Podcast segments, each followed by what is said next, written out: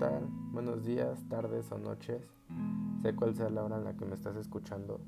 Mi nombre es Patricio Manuel Velázquez Méndez. Pues soy estudiante de primer cuatrimestre en la Universidad del Valle de México. Y pues bueno, una vez más estoy aquí para hablarles sobre un tema que esté metido de lleno en la ética. Y el día de hoy hablaré sobre los derechos en concreto los derechos que tenemos como adolescentes y pues bueno, los derechos humanos de niñas, niños y adolescentes están previstos en la Constitución Política de los Estados Unidos Mexicanos, en los tratados internacionales y en las demás leyes aplicables y pues bueno, esencialmente en la Convención sobre los Derechos del Niño y en la Ley General de los Niños y Niñas y Adolescentes, la cual reconoce a niñas, niños y adolescentes como titulares de derechos. Y bueno, en su artículo 13 de manera enunciativa y no limitativa, y pues señala los siguientes derechos.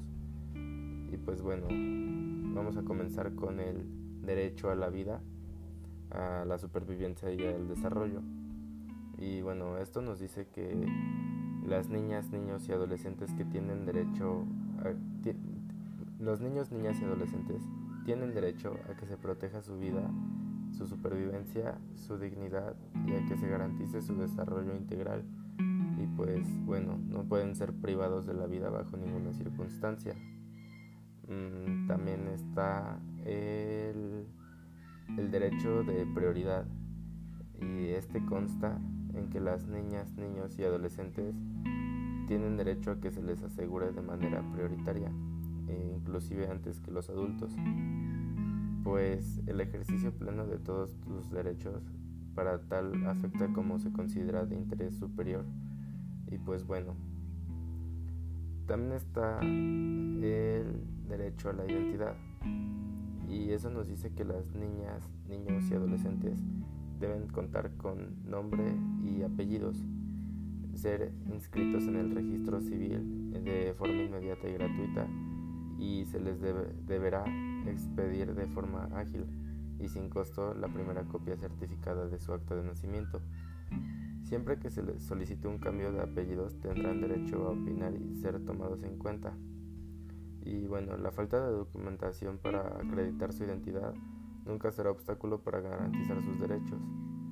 Y pues bueno, deberán contar con nacionalidad, en la medida de lo posible reconocer su origen y afectar de o, afecto a preservar su identidad, pertenencia, cultura y relaciones familiares. Mm, pero bueno, sigamos con el siguiente. Bueno, pasemos al siguiente. el cual es el derecho a vivir en familia. Este habla que todas las niñas, niños y adolescentes tienen derecho a vivir en familia y no podrán ser separados de ella por falta de recursos por su subsistencia. Tampoco podrán ser separados de las personas que tengan bajo su guarda, guarda o custodia, sino que por orden de autoridad competente y mediante un debido proceso en el que haya sido tomada en cuenta su opinión y su interés superior. Y bueno, su institucionalización deberá ser el último recurso que adopte el Estado mexicano para la protección de sus derechos. Y bueno, pues las niñas, niños y adolescentes tienen derecho a convivir con su madre y padre, así como las familias de aquellos, incluso cuando algún integrante se encuentre privado de su libertad en un ambiente libre de violencia, excepto cuando ese derecho sea limitado por autoridad competente en atención a sus intereses superior. Y pues bueno, por último tenemos el derecho a la igualdad sustantiva. Y pues bueno, este nos expresa que las niñas, niños y adolescentes tienen derecho a que se les proporcione un mismo trato y la igualdad de oportunidades tomando en consideración sus necesidades específicas para el ejercicio pleno de sus derechos y pues bueno, creo que eso sería todo. Y pues bueno, me podría quedar aquí hablando mucho más tiempo acerca de esto, puesto a que es muy extenso este tema, pero no quiero que esto sea tedioso de escuchar. Así que esto ha sido todo por mi parte. Espero les haya gustado y una vez más gracias por escucharme.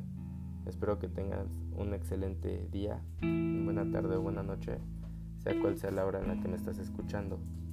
Muchas gracias y hasta la próxima.